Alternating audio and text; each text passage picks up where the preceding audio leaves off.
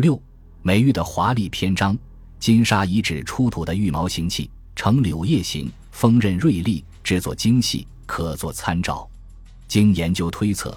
这件玉剑鞘器物应是盛装无柄玉石短剑的剑鞘，可能在外面蒙上皮革，挂于墙壁或木柱上，以供使用。其形制较为复杂，显示了很高的制作工艺水平。在我国考古史上，属于首次发现，是古代蜀人极富想象力的一种创造。将多柄短剑放在一个剑鞘内，可能与使用者的特殊身份有关。在四川地区战国时期的墓葬，如峨眉伏羲、成都罗家年等地墓葬中，曾出土有青铜与皮革制成的双剑鞘，其墓主人的身份大都是一般的权贵者。一九八零年发现的四川新都马家乡战国墓国墓中出土有青铜剑十件，分为巴蜀式剑五件一套、中原式剑五件一套，还出土有青铜刀五件一套，揭示了古蜀国贵族阶层有将五件组成一套使用的情形。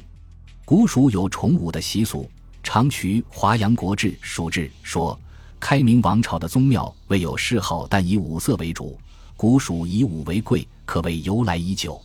金沙遗址出土的这件可放五柄短剑的玉剑鞘，很可能是古蜀族统治者使用的器物，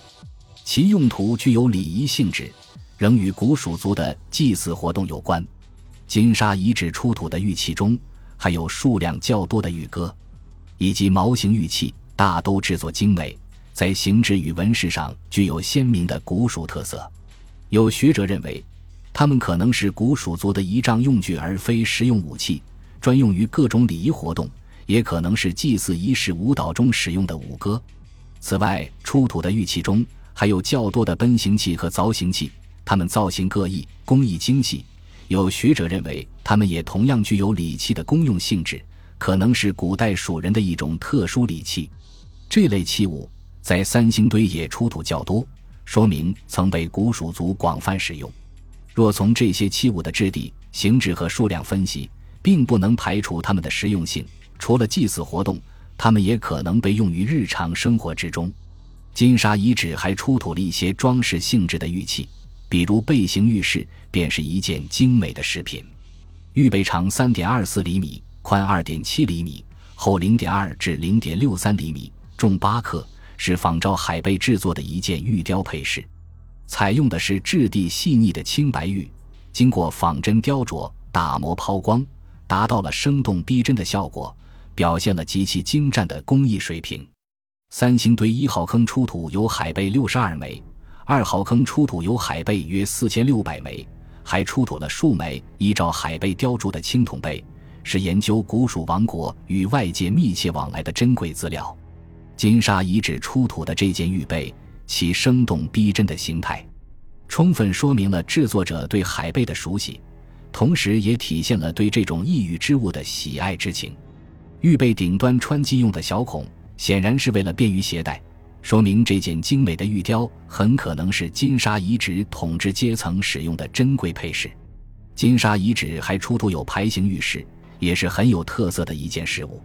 此器长十四点八四厘米，宽六点二九厘米。厚零点七六至零点九八厘米，重二百一十三克，平面为椭圆形，两端有尖凸，两面均雕刻有规整的轮廓线，制作比较精致，给人以光滑润泽之感。但器表受沁现象较为明显，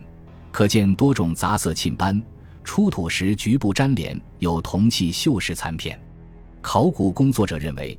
这种牌形玉器较为少见。在成都平原考古出土资料中，是新发现的一个玉器种类。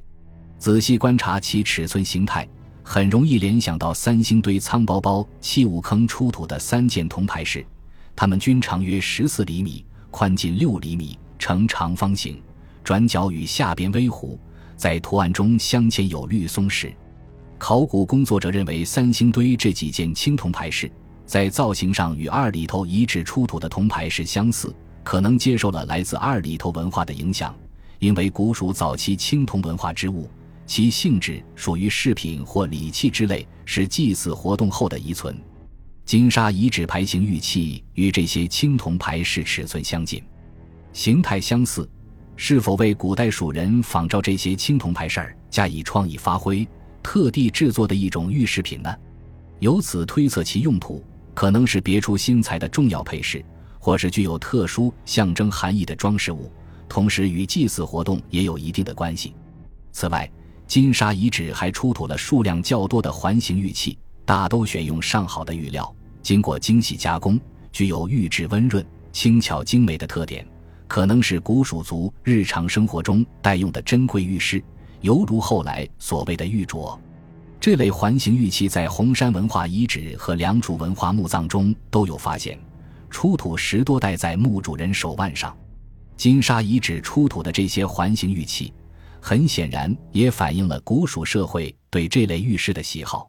金沙遗址出土的玉器种类繁多，数量颇为可观。从质地看，